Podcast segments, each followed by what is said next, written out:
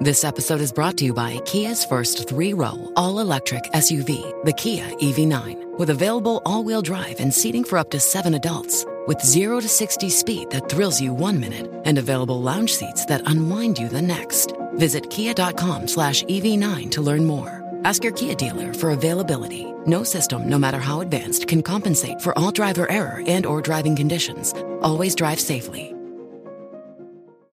Bonjour à toutes et à tous. C'est un accord que l'on pourrait qualifier d'historique qui a été signé la semaine dernière à Montréal au Canada.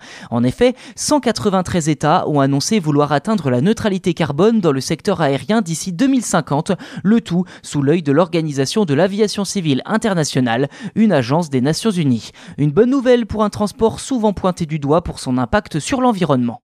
Je cite le tweet de l'OACI, c'est un accord historique sur un objectif collectif ambitieux à long terme de zéro émission de carbone.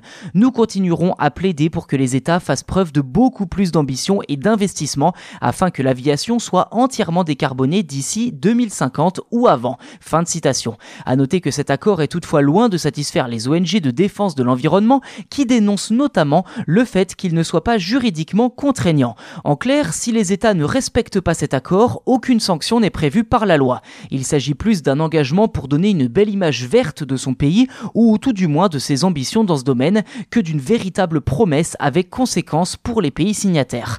À noter que le secteur aérien est responsable d'environ 3% des émissions mondiales de CO2 et que plus de la moitié des émissions du secteur aérien sont causées par 1% des voyageurs qui se déplacent le plus.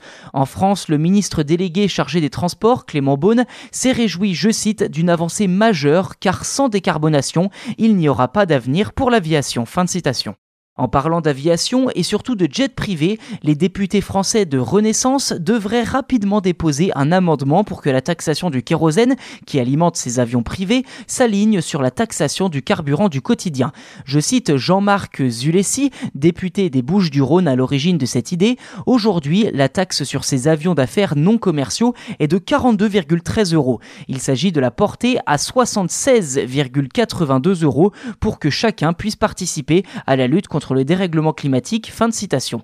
Le député défend, je cite, une mesure structurelle qui s'inscrit dans une écologie pragmatique de terrain. L'amendement devrait être rapidement débattu à l'Assemblée nationale et, en cas d'adoption, être mis en application le 1er janvier 2023.